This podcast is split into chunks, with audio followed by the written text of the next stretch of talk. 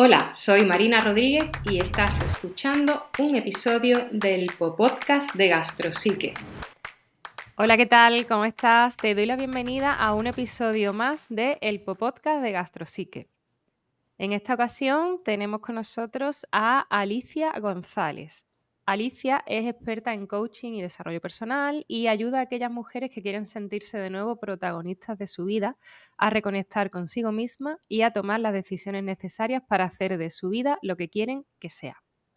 La historia de Alicia, bueno, pues tiene sus bases en el cambio, en los viajes. En 2013 comenzó con su proyecto online de desarrollo personal con el blog Creciendo entre mochilas, tras, bueno, pues un viaje súper transformador que hizo por Italia que ahora si ella quiere pues nos contará un poquito más.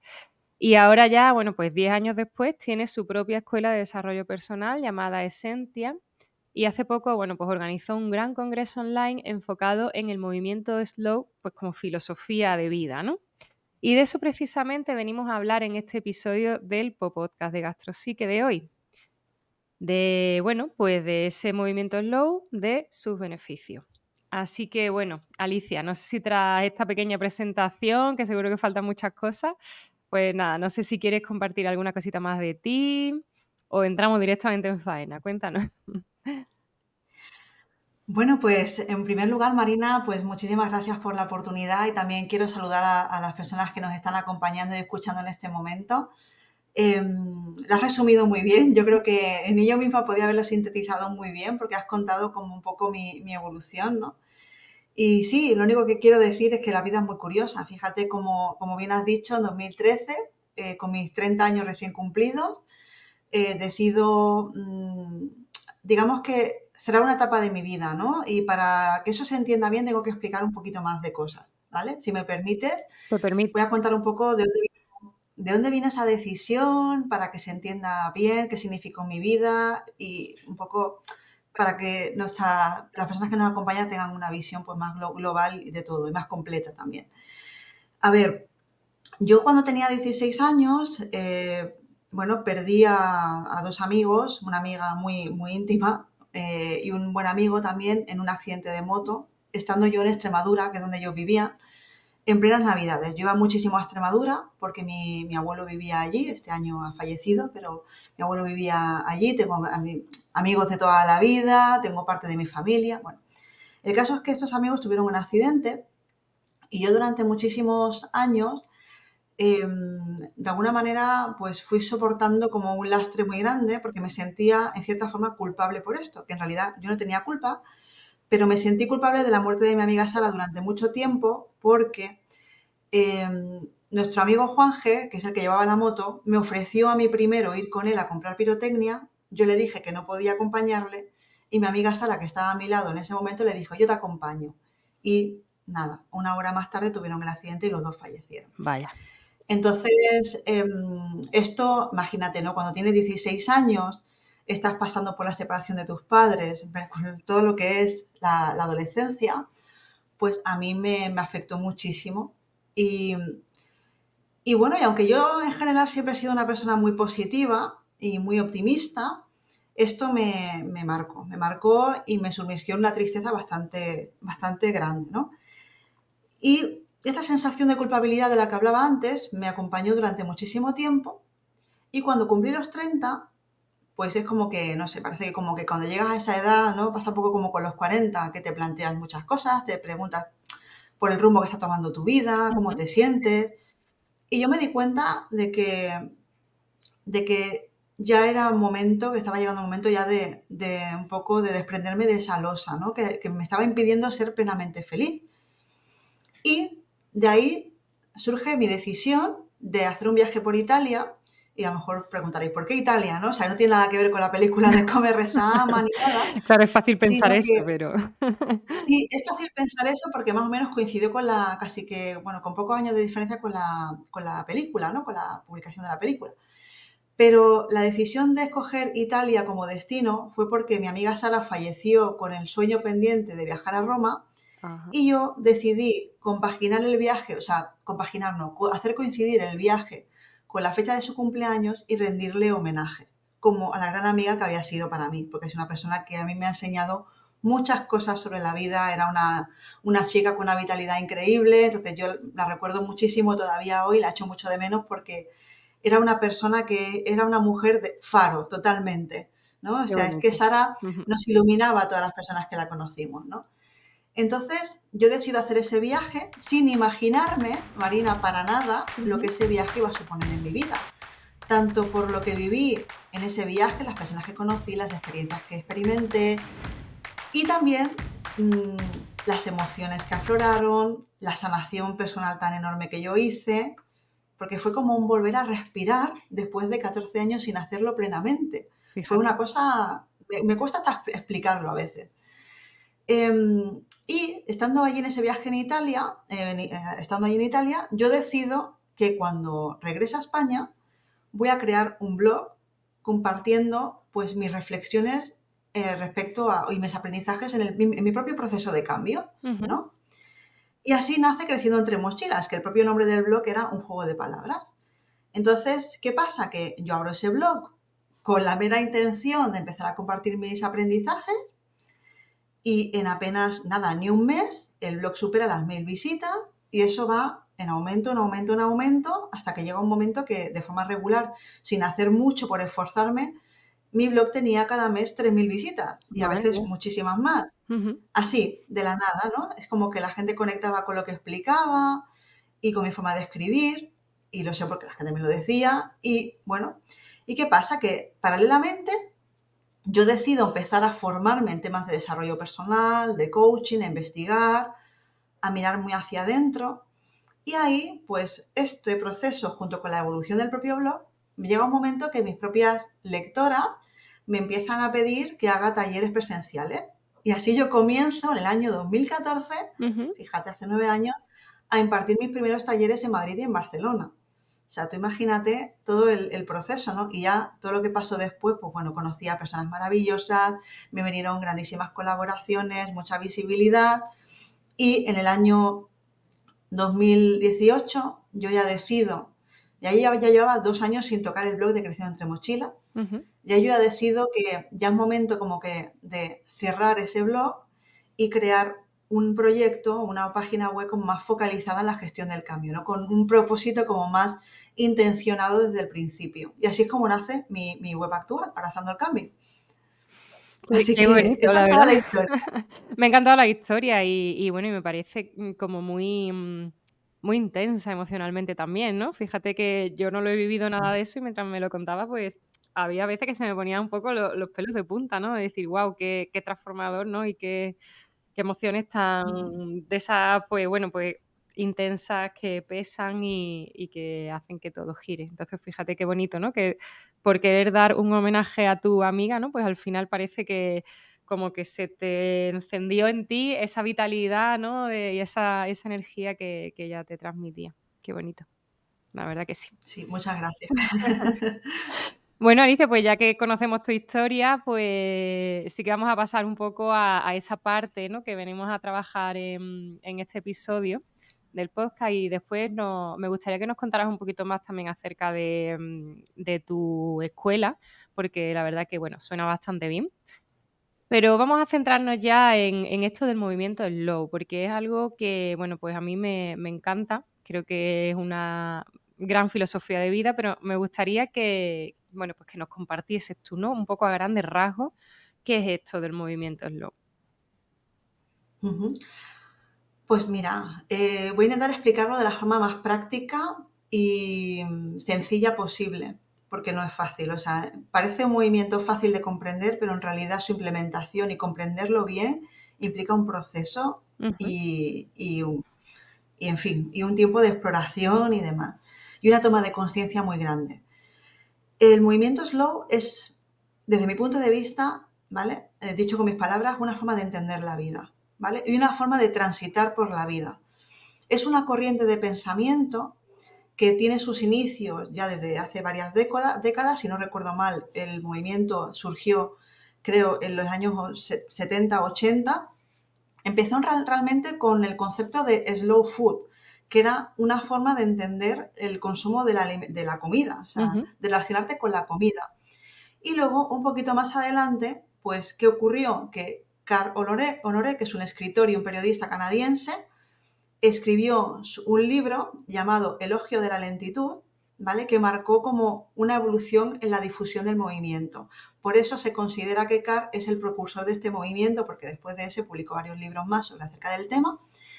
Y además, eh, este libro, Elogio de la lentitud, nació también como con una intención muy clara, que era eh, intentar sensibilizar a las personas acerca de el ritmo de vida que estamos sosteniendo y hacia dónde vamos, ¿vale? Y precisamente es muy curioso cómo él decide escribir este libro, porque le vino también en una situación personal y familiar eh, interesante o curiosa. Él se dio cuenta de que no era así como quería vivir mientras estaba leyendo un cuento a su hijo, ¿vale? Estaba leyendo un cuento y él estaba tan remotamente cansado que eh, eh, él lo que iba haciendo era leerle el cuento a su hijo dando saltos para terminar antes e irse a dormir. Y claro, como el cuento se lo había leído a sus hijos más veces, el niño le decía, papá, que el cuento no es así, te estás saltando cosas, ¿no?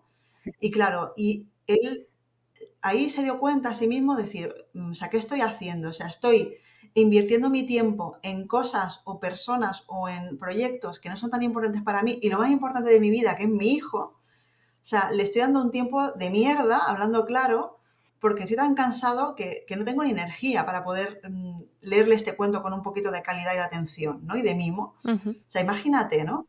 Entonces, ahí es donde él mm, empieza a hacerse preguntas, empieza su propio proceso de cambio y de ahí nace el elogio de la lentitud.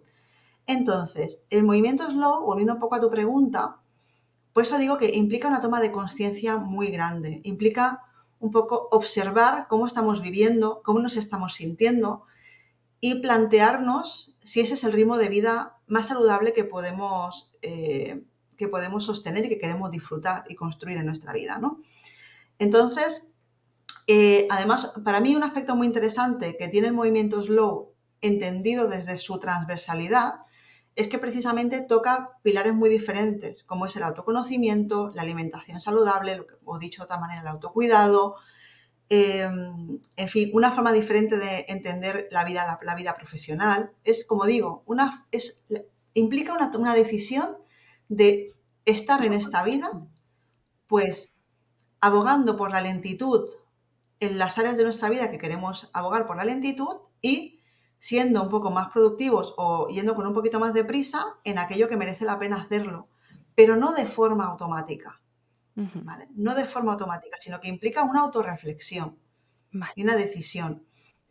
Mm, me gustaría contar, Marina, el por qué yo decido investigar sobre este movimiento, que también tiene un, Sí, sí, tiene una conexión con, algo. Claro, creo que, es muy apropiado y la verdad que, bueno, me gusta mucho la historia también del cuento. Yo creo que podemos, muchas personas, ¿no? Vernos reflejados en eso, que mm, vamos siempre con un ritmo vital tan acelerado y tan elevado que no nos damos cuenta que después la parte importante de nuestra vida, pues vamos un poco de puntilla, ¿no? Queremos que, se acabe pronto y, y la insatisfacción que eso va acumulando en nuestras vidas, pues tiene sus consecuencias. Es así. Pero bueno, cuéntame, cuéntame, que no quiero desviarme del tema. Pues, pues mira, yo, eh, bueno, tú lo sabes, eh, yo lo que no sé si sabes, o sea, yo organicé un congreso sobre el movimiento slow con el propósito de difundir esta filosofía de vida y de crear concienciación a la sociedad, ¿vale? O a la audiencia, a las personas que se apuntaron al congreso, que a día de hoy sigue disponible en mi página web,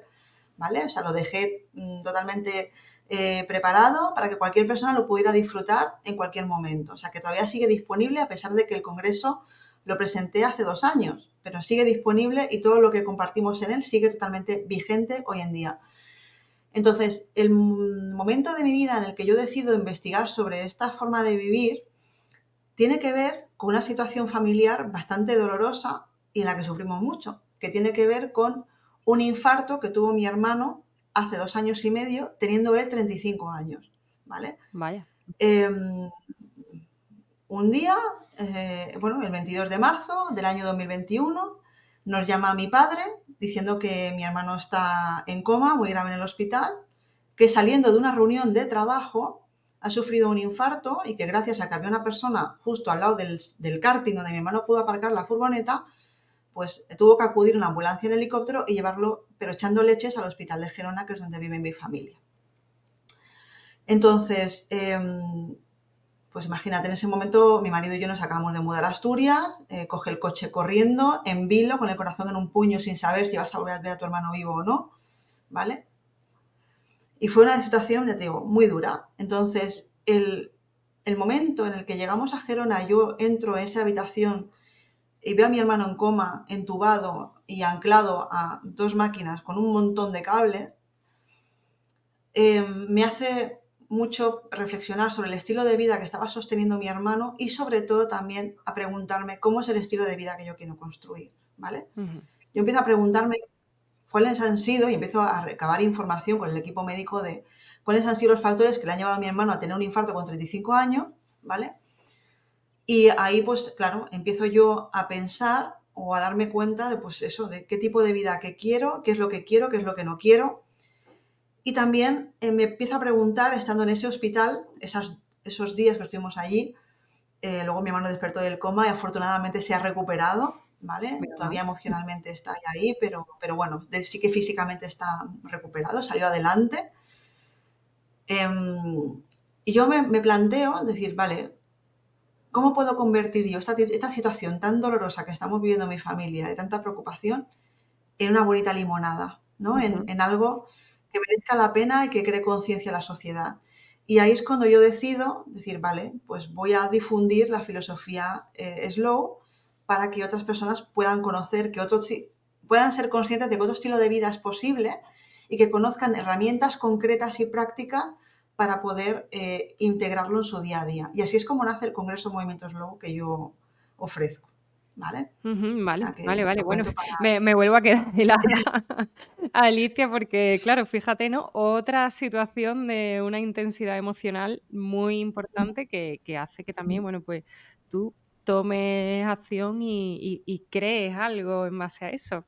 Sea que, bueno, pues me gusta mucho que lo hayas compartido con nosotros y, sobre todo también me gusta pues poder ver que hay personas como tú pues que tienen pues esa resiliencia, ¿no? Que se puede decir, ¿no? Ese crecimiento ante las adversidades, ya sea pues más inmediato o, pues, bueno, pues que necesites quizás 14 años como lo que te ocurrió con, tu amiga. Así que, bueno, una, unas bases muy sólidas y potentes tiene esto.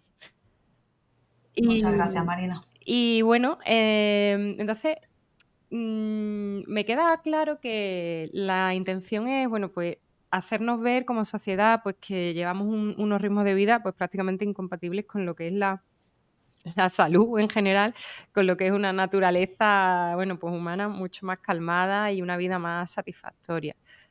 Mm, sé que también me queda claro, bueno, pues que el movimiento slow no es solamente eh, ir más despacito, sino que, bueno, pues se puede aplicar en, diferentes áreas de la vida, ¿no?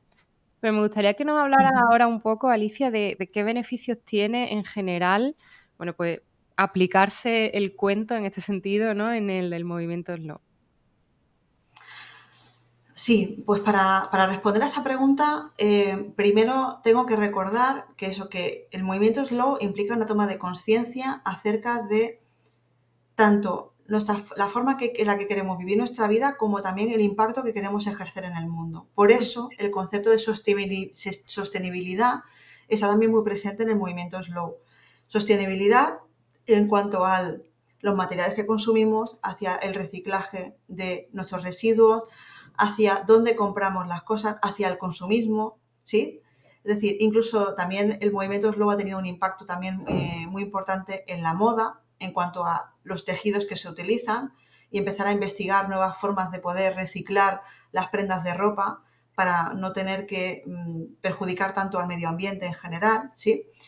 Entonces, esto un poco como contexto un poco global, con lo cual el movimiento slow tiene beneficios tanto personales, que ahora hablaré de ellos, como a nivel social y ambiental, ¿sí? Porque permite un poco reducir residuos y, o reaprovechar nuestros residuos, es decir, dar una segunda vida y hasta una tercera vida a los, materiales que estamos utilizando en nuestro día a día, pero aparte de eso también tiene un impacto económico y ambiental, ¿vale? ¿Por qué? Porque si hacemos reciclaje, también pues eh, damos una segunda vida a cosas que estamos utilizando en nuestra vida, pues podemos eh, evitar un poco también el consumismo impulsivo y excesivo e innecesario y de esta forma pues estamos también minimizando los residuos que generamos como seres humanos en el mundo. Con lo cual, eh, además, luego por otro lado, en cuanto por ejemplo a la alimentación concretamente, el movimiento slow también habla mucho de la importancia de eh, consumir pues, productos, pues, em, digamos, menos alterados químicamente, ¿sí?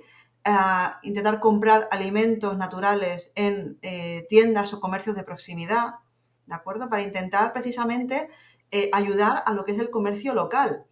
Con lo cual, mm, ya te digo que también tiene un impacto, un impacto pues importante tanto en nuestra salud como en esos pequeños comerciantes o esas personas del campo que todavía hoy están haciendo un esfuerzo enorme para poder cultivar y salir adelante con sus familias, ¿no?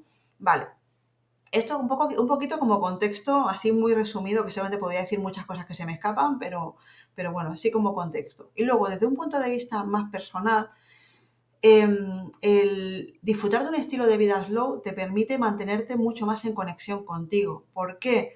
porque vives de forma más desacelerada, es decir, más consciente, estás más en el presente y no tanto lo que tienes que hacer o en llegar corriendo a X cosas, sino que te permite disfrutar más del momento presente. Y eso hace que si tú integras hábitos, digamos, que están asociados con el movimiento slow, como por ejemplo el autocuidado, es decir, bueno, o eh, practicar la meditación o simplemente estar conectado con la naturaleza, conectada con la naturaleza, si haces ese tipo de cosas, también hace que los niveles de estrés y de ansiedad disminuyan considerablemente. Y esto, como tú bien sabes, también afecta a la salud digestiva, que luego hablaremos de eso. Sí, sí, luego tengo ahí mi pregunta preparada de eso. sí, entonces, te permite mejorar tu salud física y emocional en general, ¿de acuerdo? Em, es lo que te digo, es una toma de conciencia. Más beneficios que te puede aportar es un mayor disfrute de tus relaciones interpersonales, también construir vínculos tanto contigo misma, contigo mismo, tanto con los demás, pues más fuertes. ¿Por qué? Porque estás dedicando tiempo de calidad a los demás, ¿sí? También te permite aumentar tu sensación de realización personal o profesional cuando tú decides hacer un uso más consciente de tu tiempo, es decir, dejas de ir tanto en piloto automático y lo que haces es preguntarte cuáles son tus prioridades y gestionar tu tiempo de forma coherente con ellas, ¿vale? Entonces, como vemos, eh, en fin, los beneficios son muy, son múltiples, son muchísimos. Yo creo que merece la pena, merece muchísimo la pena conocer el movimiento y en la medida que cada persona lo desee, integrarlo, porque esto también implica una transición, no se trata de, pasar del, nada al todo, ¿no?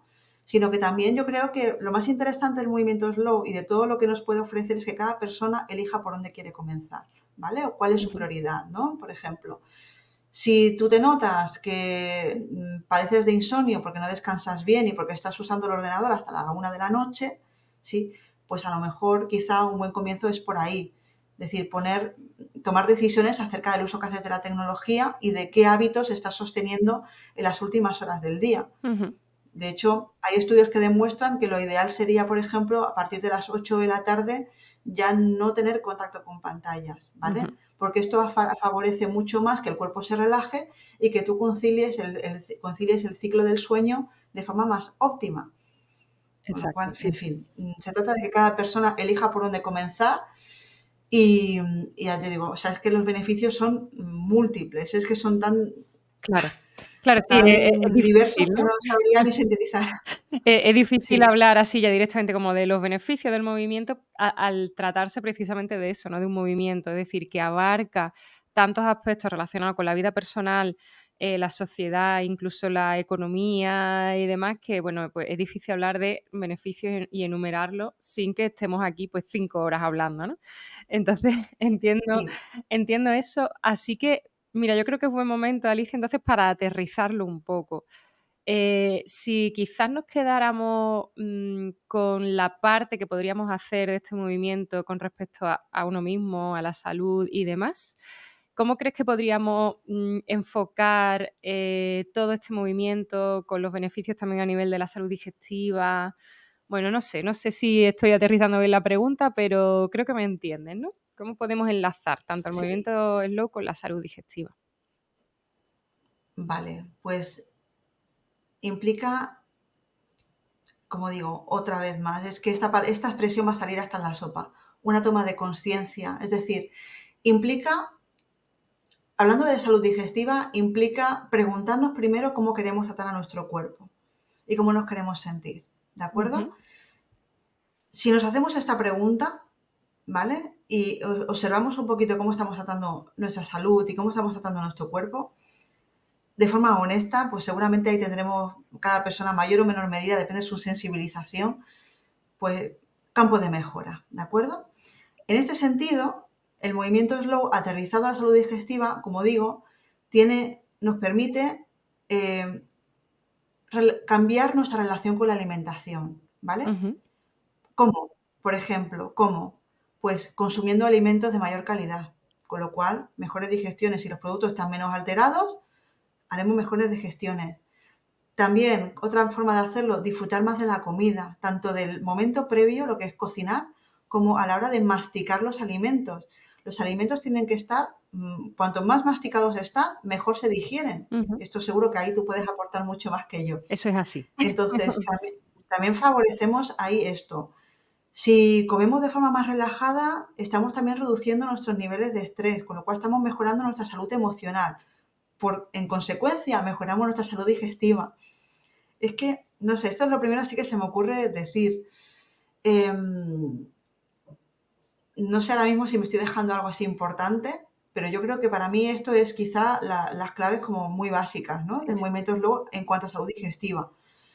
Em, no sé, yo creo que al final, pues eso, ¿no? Resumido, reconciliarnos con la alimentación y aprender a disfrutar más de ella y aprovecharla a nuestro favor es invertir en nuestra calidad de vida, en definitiva. Claro. Y nuestra calidad de vida al final se compone de diferentes elementos. El autocuidado de nuestro cuerpo es uno de ellos.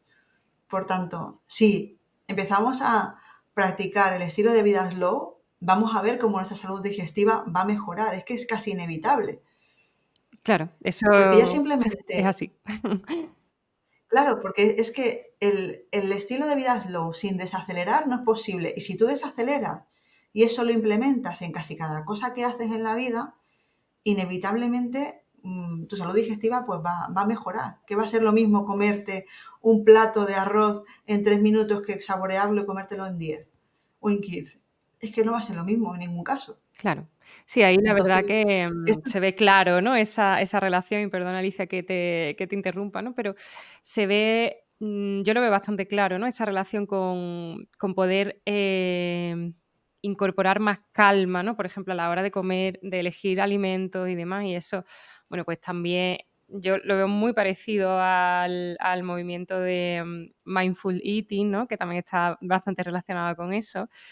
Eh, bueno, es que yo creo que se cogen de la mano, ¿no? Y, pero claro, también es que se me ha venido a la mente, ¿no? Algo que comentabas antes, que con el movimiento slow en general también se trata de, poder bajar los niveles de, estrés y, desacelerarnos en general en nuestra vida, ¿no? entonces, a menos nivel de estrés en general, eh, al final, bueno, pues tanto nuestro sistema nervioso como nuestro sistema digestivo pues van a estar un poquito más equilibrados y eso va a hacer bueno, pues que las digestiones fluyan más y, que todo bueno, pues vaya eh, mejor, ¿no? Diciéndolo de una forma bastante simplista, pero yo creo que se, se entiende bastante bien. Mm. Yo sí que te puedo decir, eh, Marina, desde mi experiencia, ya lo que es aportar mi propia experiencia, desde que yo como más despacio y también eh, desde que yo elijo más conscientemente los alimentos que consumo, aunque hay veces que peco, ¿eh? Y me como un croissant y sin ningún sentimiento de culpa, lo voy a decir abiertamente. No siempre estoy comiendo, consumiendo alimentos óptimos, pero sí que es verdad que desde que empecé a investigar todo esto, he mejorado mi alimentación. Y desde que he mejorado mi alimentación, me siento menos inflamada, ¿vale? O sea, lo que es la barriga, antes se me inflamaba muchísimo, me noto menos inflamada y, em, digamos, mi digestión la hago con más regularidad y sufro menos estreñimiento, hablando claro, respecto a hace unos años atrás, que me podía, había días que es que no había ni, ni modo, me podía comer yo tres kiwis que no iba al baño ni para atrás, ¿vale? Entonces, pues, pues, al final yo misma estoy viendo la, diferencia de cómo mi cuerpo, eh, pues, recibe los alimentos que, que, en fin, que, consumo, ¿no? O sea, mm, ha habido un cambio muy grande. Claro, ¿no? Fíjate, pues mm, un, gran ejemplo aquí personificado de los beneficios a nivel digestivo de, este movimiento slow, y es así.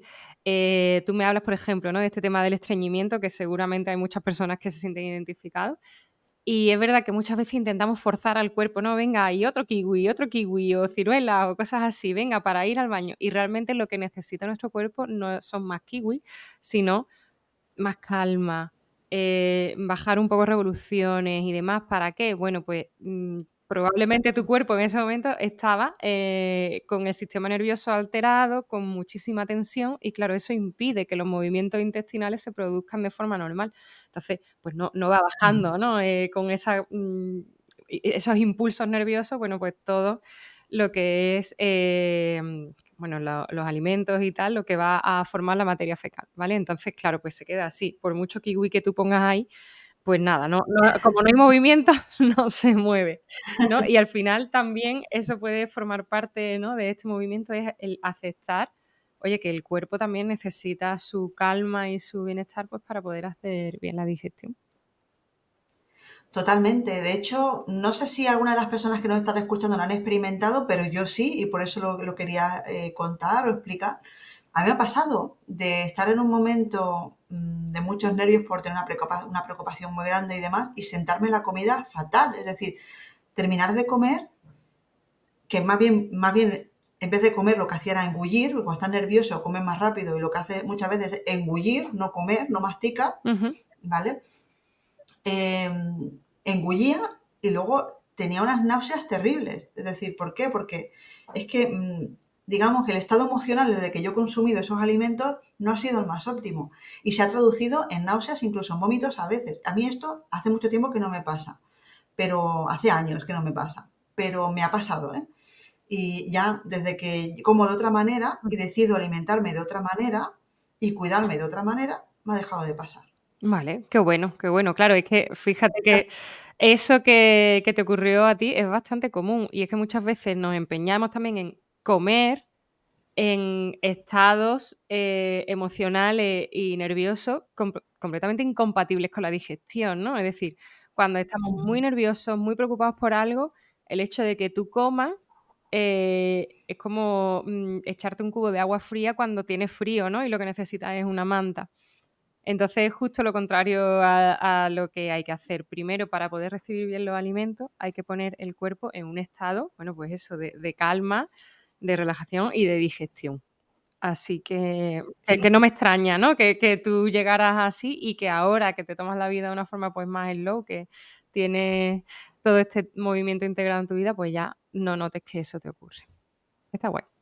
Sí, y mira, de hecho, me, apetece compartir un, un, tip que me aconsejó una amiga que es nutricionista, que, que es que, por ejemplo, si, te, si eres una persona que sueles comer rápido y ves que tienes malas digestiones, precisamente, entre, puede ser también por otros motivos, pero entre ellos, precisamente por eso, por comer de forma acelerada, una amiga me contó pues que un truco que ella utilizaba o que ella aconsejaba a sus clientes es el de dejar el tenedor o la cuchara en la mesa, ¿vale? Es decir, no tenerla todo el rato en la mano, sino que para comer más despacio se obligaba a bocado y dejo la cuchara o el tenedor encima en la mesa, la servilleta. ¿Vale? Así es como una manera de comer de forma, pues eso, más tranquila, más lenta y, no, pues eso, pues evitar un poco la aceleración a la hora de comer. Vale, bueno. Entonces es un truco bastante sencillo que tampoco, no sé, depende de cada cual le pueda servir mucho o no, pero a mí me ayudó durante un tiempo, así que bueno, ahí lo dejo. Vale, vale. Bueno, gracias, ¿no? Me parece, la verdad que había escuchado, ¿no? E, ese tipo de, consejos y de tips y suelen ser bastante útiles. Quizás al principio es como muy raro, ¿no? Muy extraño. No te ves poniendo la cuchara y tal, pero al final es simplemente tomas conciencia a base de repetirlo de, bueno, pues desacelerarte en ese proceso de, de comer, que es lo importante. Y ciertamente la digestión empieza eh, bueno, se podría decir, ¿no? Que empieza en la boca, ¿no? Empieza antes, ¿no? Mientras vas preparando y sabes que vas a comer, pues ya ahí empiezan los jugos gástricos, ¿no? Pero digamos que el hecho en sí más fisiológico em, eh, también empieza en la boca y en la masticación. Entonces es el primer paso en el que te tienes que empezar a asegurar una buena digestión. Así que si se hace de una forma más consciente más presente, pues mucho mejor. Todos son beneficios. Claro que sí, no, merece la pena, yo ya lo digo. Si alguien tiene curiosidad y quiere empezar a investigar sobre lo que le puede aportar el movimiento slow, pues como digo, ¿no? Ahí en, mi web, en abrazandoelcambio.com, en la barra de menú está el, el, Congreso Movimiento Slow disponible, es totalmente gratuito, o sea, de principio a fin, no te voy a ofrecer nada al final, ¿vale? Sí que es verdad que una vez terminas de ver el Congreso, luego, eh, a menos que te des de baja, sigues en mi newsletter y sigues recibiendo mis contenidos, pero, pero ya está, el Congreso es totalmente gratuito, así que ahí está disponible y además, eh, una cosa que considero que hicimos muy bien con el, que, bueno, que hice, sí, voy a decirlo, hice muy bien con el Congreso, fue estructurar los contenidos por temáticas, ¿no? El primer día hablamos de lo que es el propio concepto de estilo de vida slow, luego otro día hablamos de autocuidado, incluida la alimentación, otro día hablamos de gestión del tiempo, otro día hablamos de, de cómo aplicar el movimiento slow en la vida profesional, otro día hablamos de autoconocimiento, con lo cual el Congreso ofrece una mirada muy completa, creo, acerca de lo que es el, movimiento. Así que ahí, ahí lo dejo por si a alguien le puede interesar. Sí, sí, bueno, yo animo a todo el mundo que se pase. Eh, dejaremos en la descripción del, episodio el, link, la URL, para que sea incluso más fácil que se pasen por ahí y echen un ojo porque la verdad que el Congreso merece la pena. Y, bueno, mm, a mí me gustaría preguntarte, eh, por ir terminando con este tema del movimiento slow, pues, ¿qué es quizá eh, lo más complicado de este estilo de vida? Mm, ¿Qué es lo que crees que puede resultar más difícil a una persona que comienza con, esto? Sin duda, salir del piloto automático y desprogramar, desprogramar formas de pensar y de hacer, desprogramar creencias. Eso es lo más difícil. ¿Vale? Porque una persona que lleva un estilo de vida acelerado mm, seguramente ya lleva tiempo viviendo así, ¿vale? Entonces, para esa persona, para su mente, eso es lo habitual, es lo normal. Y llega un momento que ese es el problema, ese es el gran problema, que se, se normaliza ese estilo de vida y llega un momento que vivimos tan en piloto automático que no nos estamos preguntando ni observando cuál es el impacto que sostener ese estilo de vida está teniendo precisamente en las distintas áreas de nuestra vida, en nuestra salud, en nuestras relaciones con los demás, en nuestra gestión del tiempo, en nuestra, forma de entender eh, el campo profesional, ¿sí? Entonces, quizá lo más difícil sea eso, ¿vale? Yo lo que recomiendo para empezar por alguna parte, ¿vale? Es, pues por ejemplo, antes que leer el libro de Elogio de la Lentitud de Carl Honoré, incluso diría escuchar conferencias de Carl Honoré. Hay una charla de BBVA Aprendiendo Juntos, creo que se llama, de Carol Loré, que está disponible en YouTube de forma totalmente gratuita, en el que Cal habla de este movimiento y lo hace, o también, bueno, yo también le hice una entrevista en mi, en mi congreso. o sea, Cal eh, es uno de los mis invitados, de mis entrevistados en el primer día de congreso. O sea que ahí también le vaya a poder escuchar. Y sobre todo, creo que el comienzo es un poco escuchar más y entender mejor lo que es el concepto de estilo de vida slow. Yo creo que sin duda, escuchar a Cal directamente es un muy buen comienzo, ya sea en mi congreso o sea en alguna otra conferencia. Además, aunque él es canadiense, pero vive, vive en Inglaterra, vive en Londres, eh, él habla español perfectamente. O sea, con lo cual, eh, que no, nadie se tiene que preocupar por el idioma. O sea, que la entrevista está en, está en español. Vale. Luego, eh, aparte de eso, de empezar por ahí, yo siempre animo a las personas a hacerse la siguiente pregunta, ¿no? Decir, ¿para qué quiero empezar a practicar el estilo de vida slow? Muy buenas. ¿Cuál es el objetivo que persigo? ¿Cuál es el beneficio que persigo? ¿Qué es lo que quiero cambiar en mi vida? Es decir, convertir la intención en una meta, ¿vale? En un objetivo concreto. Y cuando has hecho eso, es mucho más fácil empezar ya, digamos, a enfocarte. Porque si la respuesta a esa pregunta es honesta, y es poderosa para ti, es importante para ti, te vas a comprometer contigo. Si la pregunta es mediocre y te contestas por cualquier cosa, pero no das en el clavo de lo que realmente te está doliendo e importando, el nivel de compromiso va a ser más bajo. Pero si encuentras un para qué poderoso y te comprometes contigo, eso es eh, como un, por así decirlo, como una veleta como muy poderosa porque te va a un poco a, orientar y enfocar en el camino. Ya una vez tienes el objetivo, ¿vale? ¿Cuál es ese beneficio concreto que tú quieres conseguir? Yo ahí animo a a preguntarte, decir, vale, ¿qué pasitos puedo dar para acortar eh, la distancia que hay entre el momento en el que estoy ahora y esa meta, ese objetivo que yo quiero conseguir? Y de ahí, pues eso, trazar un plan de acciones concretas y detalladas que te permitan ir avanzando paso a paso. Em, muchas personas abandonan sus objetivos, esto ya no solamente en cuanto a estilo de vida slow respecto a cualquier otra cosa, porque se enfocan mucho en el resultado, ¿vale? En vez de en el camino, en el proceso. Y yo invito precisamente a hacer lo contrario. Invito a desgranar el objetivo en pasos concretos y asumibles para no desmotivarte por el camino, ¿vale? Y enfocarte en el siguiente paso, en el siguiente paso y en el siguiente paso. Porque si tú vas, vas dando muchos siguientes pasos, llegará un momento que vas a conseguir tu meta. Y si tienes ahí un plan de acción que te guíe, que te oriente, pues simplemente tienes que aplicar lo que, te has, lo que has incluido en ese plan. No tiene más misterio, ¿vale? Hay personas que, que sí que a lo mejor, personas que son muy dadas a procrastinar o que les cuesta mucho concentrarse, pues ahí sí que recomiendo decir, pues pida acompañamiento, busca a un profesional, a un, coach, a un coach, a una coach, que te acompañe en ese proceso para que tú realmente pues no decaigas y no abandones en el alcance de tu meta. Pero quizá lo más importante del movimiento slow o de empezar a sumergirte en él es el para qué lo haces. Desde dónde lo haces y para qué lo haces. Todo lo demás es secundario. Claro, esa, esa es la pregunta poderosa, ¿no? Que, que, si te la haces probablemente encuentres una respuesta poderosa de esas de las que dice, ¿no? Que, que te enganchan con el cambio. Y me encanta también que recuerden ¿no? que, que, es mejor eh, plantearse, bueno, pues centrarse más bien en el proceso, no en tanto en el resultado, ¿no? Objetivos de, de proceso más que de resultado. Es decir, en el cómo en vez de en el qué. Porque si te concentras en el cómo, el qué ya vendrá solo. Así que bueno, pues fíjate que bueno. Muy bien, Alicia, pues no sé si mm, hay alguna cosa más. Bueno, seguro que hay millones de cosas más que se pueden hablar de esto. Eh, es imposible ¿no? resumir todo el movimiento Slow en, en estos minutos que, que, tenemos, pero no sé si hay alguna cosita más que te gustaría recalcar de todo esto o algún otro tip así pequeño como lo del tenedor que se te ocurra. Bueno, yo simplemente animar lo único que me gustaría es animar a, investigar, o sea, a investigar más acerca de lo que el movimiento slow te puede aportar, ¿vale? Acercarte al movimiento. Siempre que la persona que nos está escuchando le encuentre un sentido para hacerlo, ¿vale? y, le, y sienta que le puede aportar algo positivo, yo le invito a, eso, a, conocerlo mejor. Puedes hacerlo eso, apuntándote a mi congreso, repito, es totalmente gratuito. Eh, investigar, leer artículos sobre movimientos slow que están disponibles en internet, ¿vale?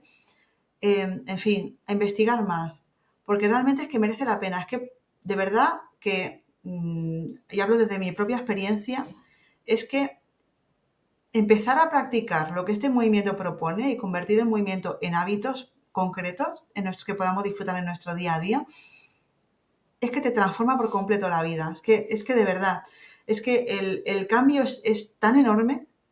O sea, no, es que no sé, me cuesta mucho eh, como eh, resaltar como el beneficio principal, ¿no? Pero es que para mí solamente ya el hecho de que te permite tomar decisiones más conscientes acerca de tu vida, ya solamente por eso merece la pena. Y tomar decisiones conscientes es, posible cuando desaceleramos. Si no desaceleramos, vamos a ir pues, muchas veces adquiriendo compromisos y satisfaciendo la agenda de otras personas.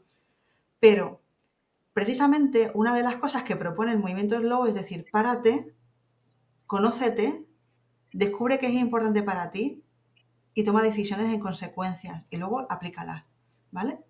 Entonces, em, el, aumento de satisfacción personal es que es, es de verdad inmenso, es inmenso. Mm, mejora la relación que construyes contigo, mejora tus relaciones con los demás y también, también ayudas a mejorar en general tus relaciones, porque empiezas a darte cuenta de lo que no quieres en tu vida, alejas a esas personas que te están restando energía más que al contrario, y a empezar a construirte una vida que te encante, ¿vale? O sea, una vida más consciente, con más presencia y que te encante. Entonces, yo simplemente insistir en, en que conozcan el movimiento, porque de verdad que puede suponer, y digo solamente puede, depende del compromiso de cada cual, un antes y un después en su vida. Entonces, esto es lo que yo quiero destacar. Que pasen a la acción y que empiecen a investigarlo. Qué bueno.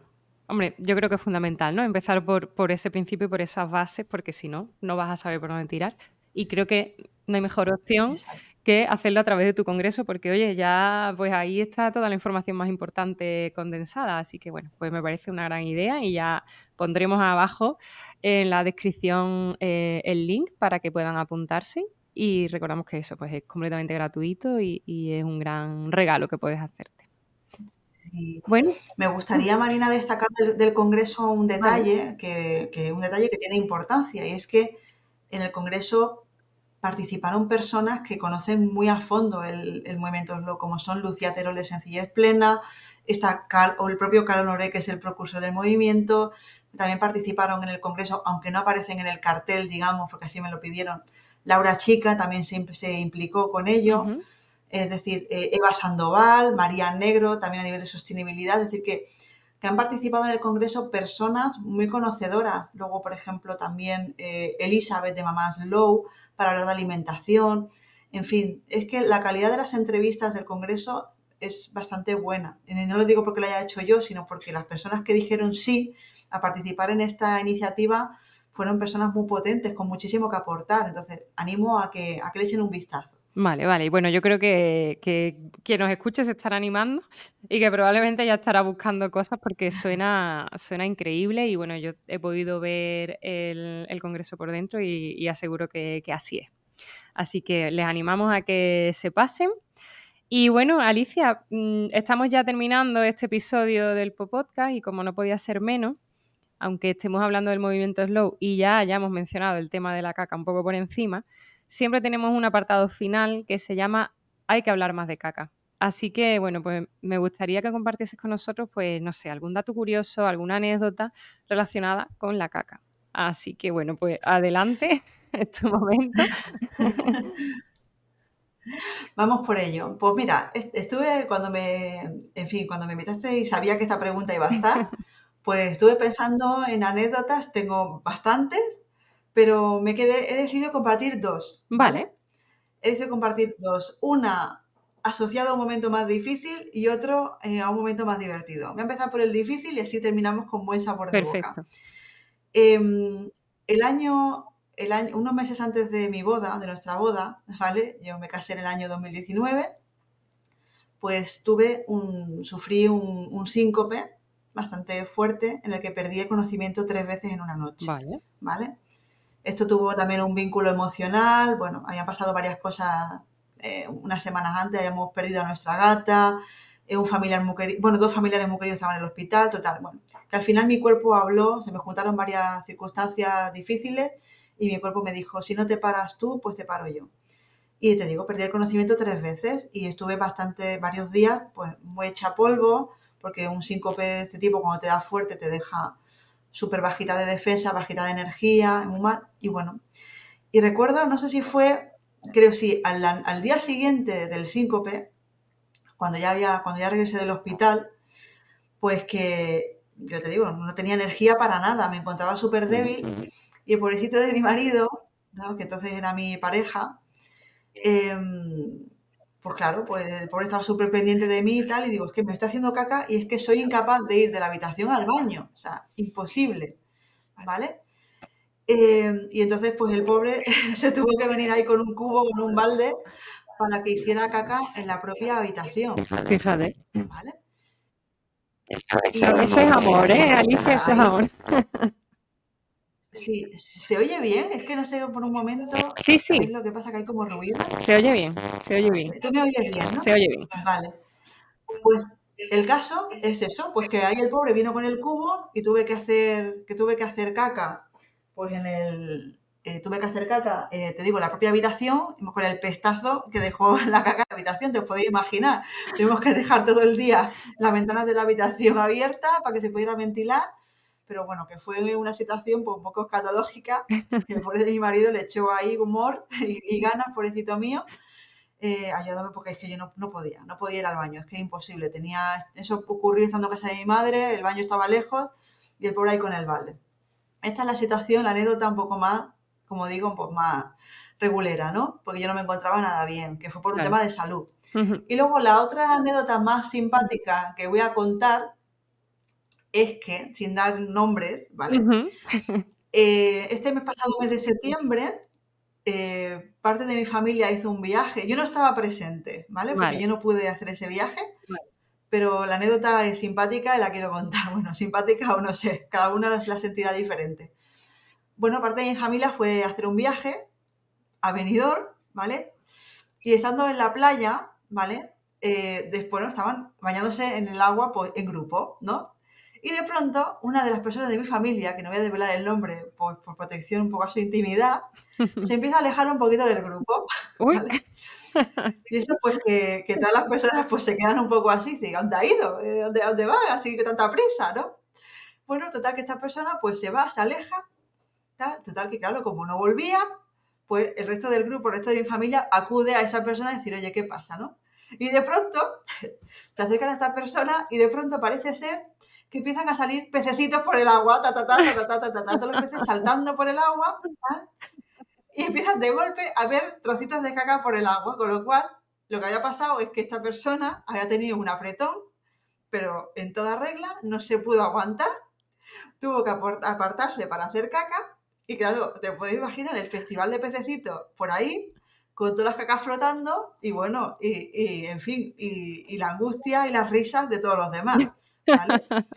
Entonces, pues bueno, fue una situación un poco que, ya digo, yo no la he vivido, me la han contado varias veces y la verdad es que, bueno, fue una anécdota pues divertida que sé que se convirtió, pues eso, que a pesar de, bueno, el asquito que le pueda dar a cada uno, pues fue una anécdota graciosa y, bueno, una situación pues muy así porque la persona es que no se pudo aguantar, ¿vale?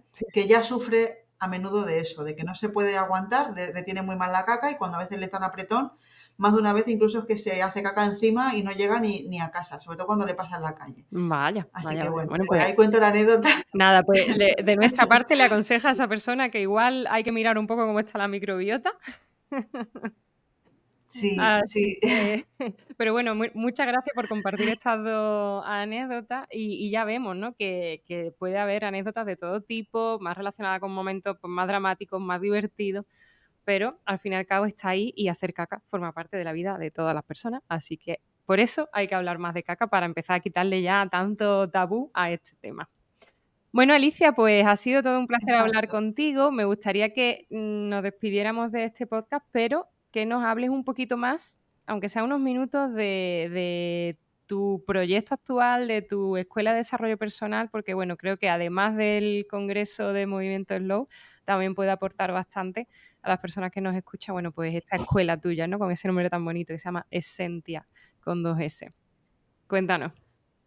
Pues Muchas gracias, Marina. Pues bueno, como bien dices, yo en Abrazando el Cambio al final recordar simplemente acompaño precisamente a personas en proceso de cambio personal o profesional y las ayudo a reconectar consigo misma para que hagan de su vida lo que quieren que sea, ¿no?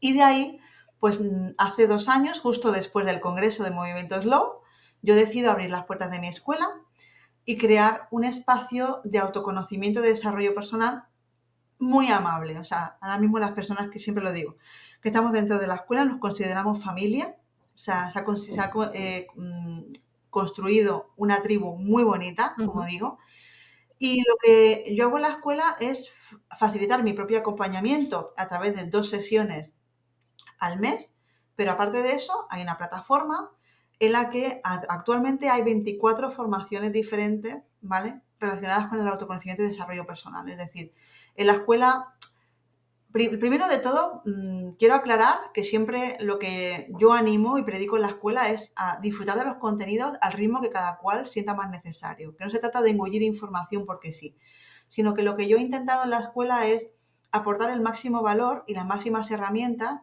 para que las personas consigan de una forma real el cambio que están buscando. ¿vale? Por eso hablamos de temas muy diversos en la escuela y yo propongo un cambio muy integral que pasa por, como digo, por el autoconocimiento, por la gestión del tiempo, por el propio autocuidado, la conexión con el niño, con la niña interior o el niño interior, la gestión de las propias emociones, eh, te eh, enseño a simplificar y a poner en orden en tu vida, te enseño a soltar aquello que no necesitas, a superar los miedos, a gestionar las creencias, es decir, es una propuesta formativa muy integral, ¿vale?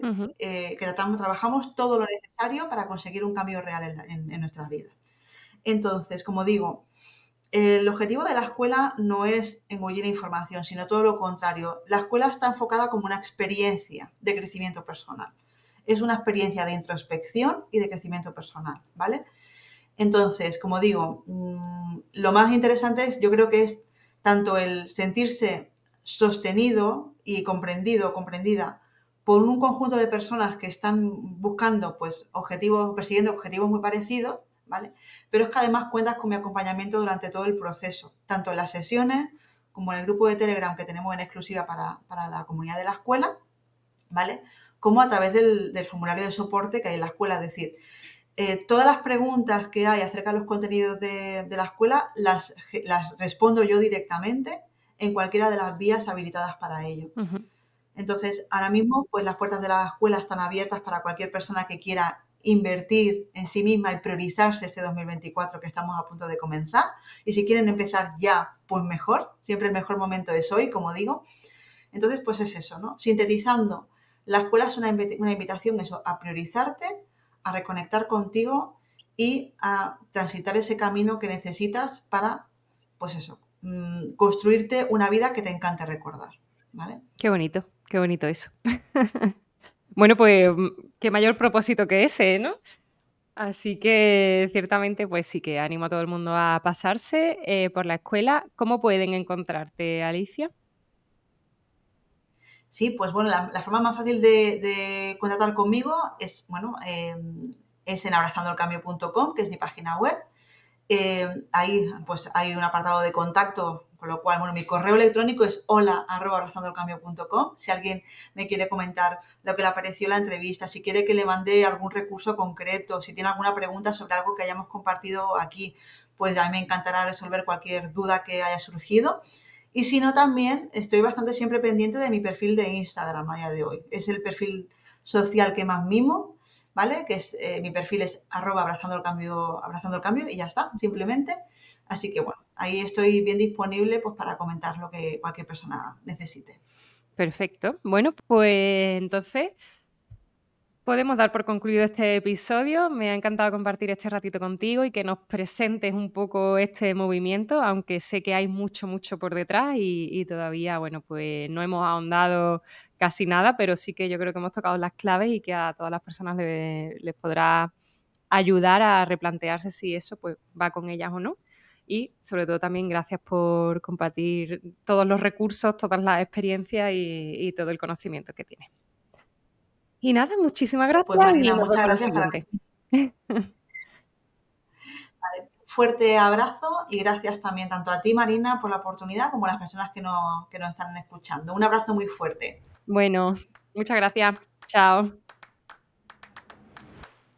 Has escuchado un capítulo más del podcast de Gastrosique. No olvides seguirnos en las redes arroba gastrosique o nuestra página web www.gastrosique.com. Muchas gracias y hasta el próximo episodio.